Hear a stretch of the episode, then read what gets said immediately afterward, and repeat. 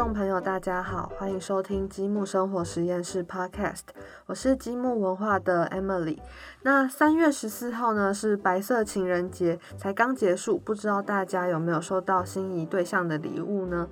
那不管大家是习惯一个人生活，还是沉浸在两人甜蜜的世界，或者是每天都为了家人、小孩忘记自我。我们总会面对到一个人的时候，有些人可能已经习惯了这一份寂寞，那有些人可能是还没有办法适应。那当我们面对到一个人独处的时候，其实有一个很好让这一段空白的时间变得充实又疗愈人心的方法，那就是美食。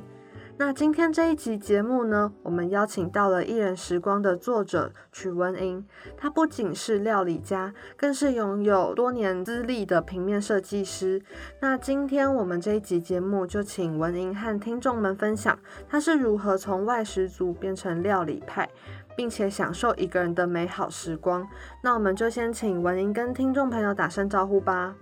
大家好，我是文英。文英，其实我对你的这一本书非常好奇的一点，就是因为我觉得我们通常在嗯看到的料理书都是教人家要怎么料理、怎么下厨，可是你这一本书其实是兼具了美味还有美感，就是视觉对你来说是一件非常重要的事情，对吗？对，因为呃，跟大家介绍一下，我是呃积木长期配合的美术编辑，那我自己也接案接了大概十多年，所以其实我一直对呃设计或者是摆盘这些东西都非常感兴趣。那其实就是像文刚才所说的，他身为一位设计师，一定是非常的重视料理的摆盘。那像我们常常会去一些完美咖啡厅，就是很会很习惯，就是呃手机先吃嘛，一定要先 拍漂亮的照片，然后再开始享用美食。那其实外面的餐厅，它可能就是追求漂亮的摆盘，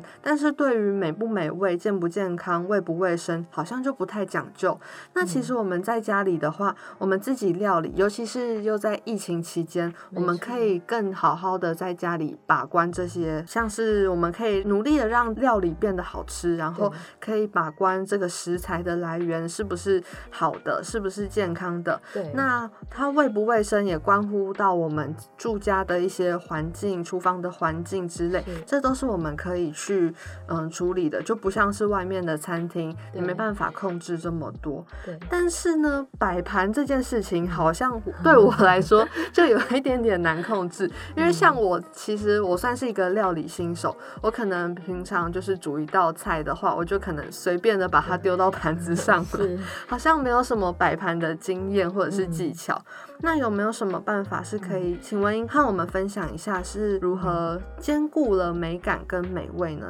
首先还是建议大家还是得投资一点点漂亮的餐盘。那像我会建议大家买一些，比如说浅色、白色，不然就是黑色、深色的一些基本的餐盘，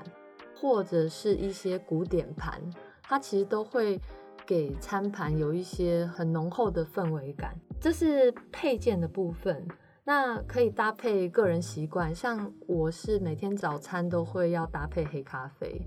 所以我如果在记录我的三餐的时候，我早餐就一定会有。呃，几款手冲壶啊，几款不同的咖啡杯啊，咖啡杯可能有造型、颜色上的搭配，可能跟我今天的食材去做颜色的调配，这样子。所以的话，你如果有放一杯咖啡杯的话，看起来就真的很像在外面咖啡厅用餐的那种氛围。那对于美味这件事情，其实我们从这一本料理书也可以看到，就是文英它有非常多的。甜点，然后还有一些欧式的料理的部分，也是每一道菜都看起来非常的美味。那可以请文莹分享一下，嗯，这些料理是从你的日常当中所汲取出来的吗？还是说平常就是喜欢吃这些料理，然后再进一步去研发的呢？嗯，书本里面的餐点基本上都是我自己比较喜欢吃的口味。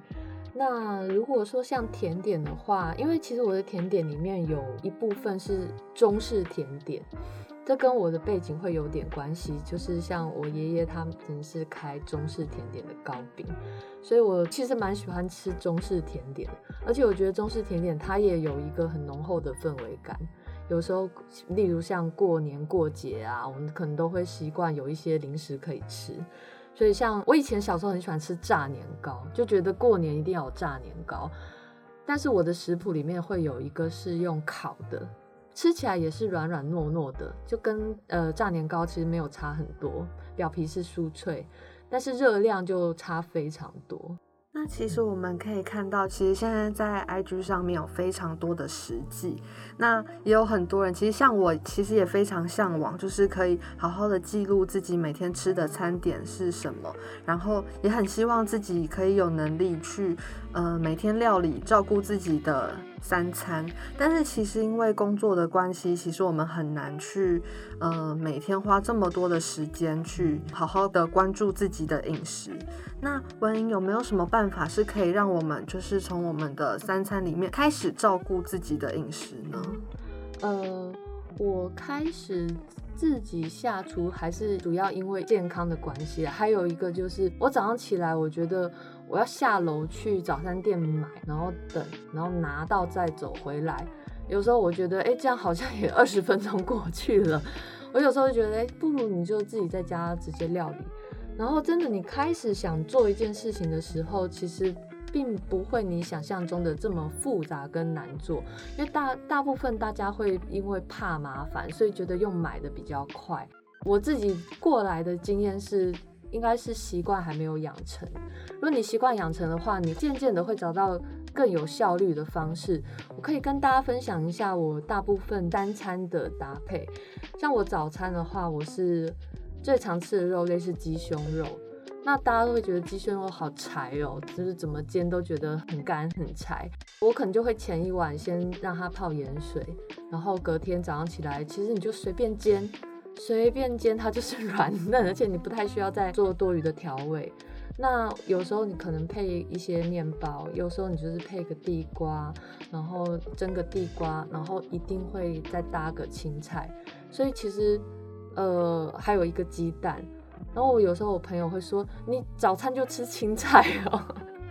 但是我其实我的三餐就是都会有。我早餐吃的种类非常多，但是分量都少少的。就这样备料起来，并并没有大家想的很麻烦复杂。就是你在蒸地瓜的同时，其实你就是呃热水就把青菜烫烫，然后煎个荷包蛋，这都超快的，非常快。然后你鸡胸肉拿出来煎一煎，其实有时候大概我自己的习惯就是大概三四首歌的时间，听耳机三四首就是，早餐就好了。所以其实是蛮方便。你养成习惯之后，就觉得没有那么复杂。那中餐的话，我会建议就是吃饱一点，因为我们呃整个下午还还是需要继续工作，所以其实呃早餐、中餐我都会吃种类比较多，然后分量其实也会比较多。中餐的话，可能就是一定尽量吃白米饭。我以前是蛮喜欢吃面食的，因为我我我是北方人，就很喜欢吃面食，但其实米饭它是会比较养胃。面食的话，它其实就会比较容易发胖，也比较不好消化，所以我中餐大部分也都是米饭类，例如可能就是青椒炒个肉丝啊，但是我一样分量会多抓一点，然后晚餐的时候就可以把中午剩下的一点点再拿来加热，再烫个青菜，再简单做一些冰箱的常备小菜。这样搭搭就是简易的晚餐就出来了，而且我们晚餐其实不需要吃这么多，我们就是中餐吃饱一点，然后早餐吃多元一点。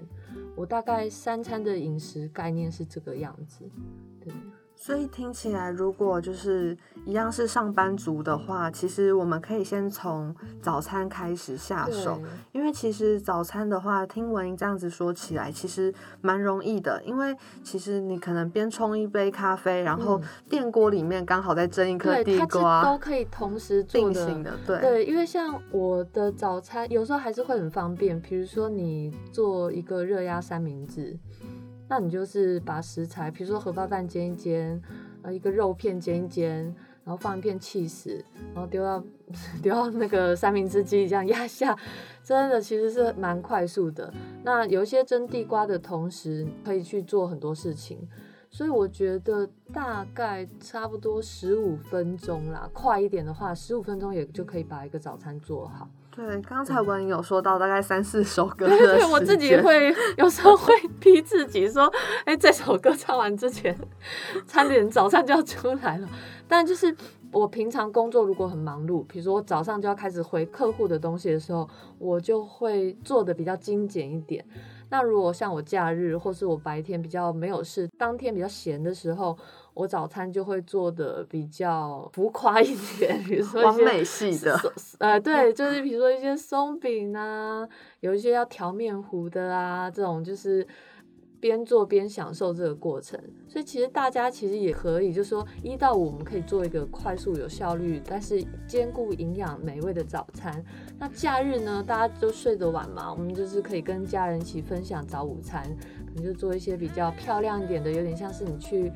外面，甚至赢过外面咖啡厅的早餐盘，很丰富。比如说像英式早餐盘，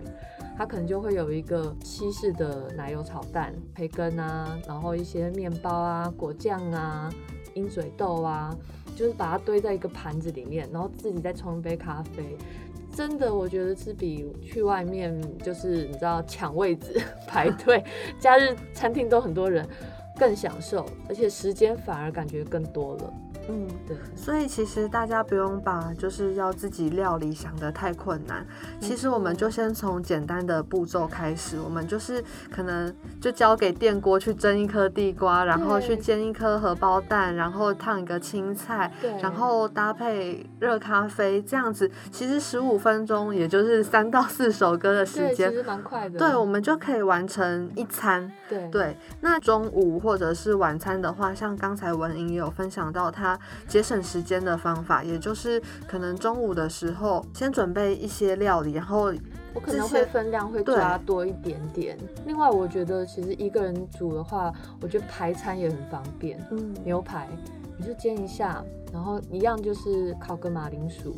就是你就切切，然后丢到烤箱。其实我觉得一个人料理的话，但我们工具是非常重要的。像我冬天其实非常喜欢吃烤箱料理，早餐的话可能也就是比如说烘蛋，然后我丢一些青菜。有时候有些人会说，我早上就没有那么多青菜，没有那么多时间要洗菜切菜。我有时候会买那个冷冻蔬菜，然后我冷冻蔬菜我就可能就是直接丢一点到那个铸铁锅，然后打个蛋，然后丢一点肉块，直接烤箱烤一烤，然后你就去刷牙洗脸去做别的事情了。大概烤个就二十分钟、三十分钟，然后它就出来了。你这二三十分钟，你就可以就是上班之前就是梳洗啊、化妆啊、换衣服啊，出来就把它吃掉，然后就去上班了，非常方便。那我想就是来不及备料这件事情，我觉得好像也可以在前一天晚上的时候就把它准备好，对，这或许也是一个办法。对，没错，它就会更快速。就是你呃，因为其实料理的过程是很快速的，尤其是你用对工具的话，慢是慢在说备料、切菜跟洗。那这些其实你前一晚做的话，你隔天其实大概十分钟吧，过程十分钟你就可以做完了。对，其实是很快速的，就只是在于我们愿不愿意做而已。对，所以其实我跟大家一样，就是以前也会懒得下厨，因为工作真的很忙，也不觉得自己有办法下厨。但是真的开始养成习惯之后，你会发现它是一个正向的改变，它是一个有有一点像是自律生活。就是说我以前会空腹，就是我就会睡到中午这样子，直接连中餐一起吃，长期就没有吃早餐。年轻的时候可能都不会觉得有什么问题，但真的到一个年纪的时候，你会觉得肠胃功能各各方面你会觉得有退化。其实跟长期没有吃早餐会有很大的关系，因为我们什么时间其实就要做什么事情，就像是你晚上十一二点就要去睡觉，它是一个长期的改变。所以我开始在坚持自己尽量三餐自己做的时候，我会发现身体有很多正向的回馈，跟心态上也有很多正向的改变。譬如说就不会熬夜，然后会尽量就是作息正常，然后三餐都吃，也不会盲目的去想说啊我减重我不要吃，没有，其实我整个过程我感觉我是越吃体重越稳定。因为不太会有暴食的机会，不注重三餐，就会觉得呃随便吃随便买，但是你到了假日的时候，你就会想要去吃到饱，或者是什么下午茶一直点蛋糕，它是一种报复心态，就是说我感觉我就是随便吃，然后我一有空我就要大吃，我要吃好的，吃大餐。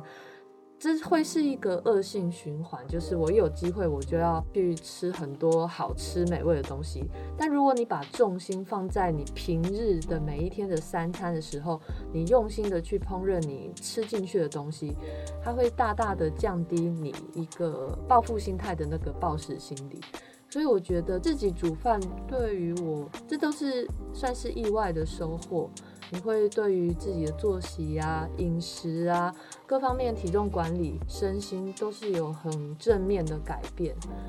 那我自己很想分享是一个人煮菜这件事情，因为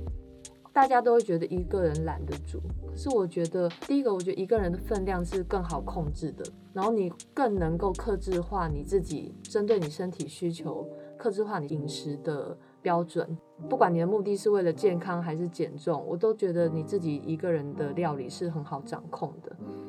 然后再来就是一个人煮，我觉得并不是感觉一个人是孤独的这种感觉，一个人是个单独的意思，单独不是等于孤独，所以一个人煮其实他会更能够聆听你自己内心想要的东西。我觉得煮饭只是一个形式，但是这一套你执行下来，你会觉得身心是有很多正面的成长，这个蛮难用言语去形容。就是鼓励大家自己去 体会，你会觉得身体会回馈给你很多变化。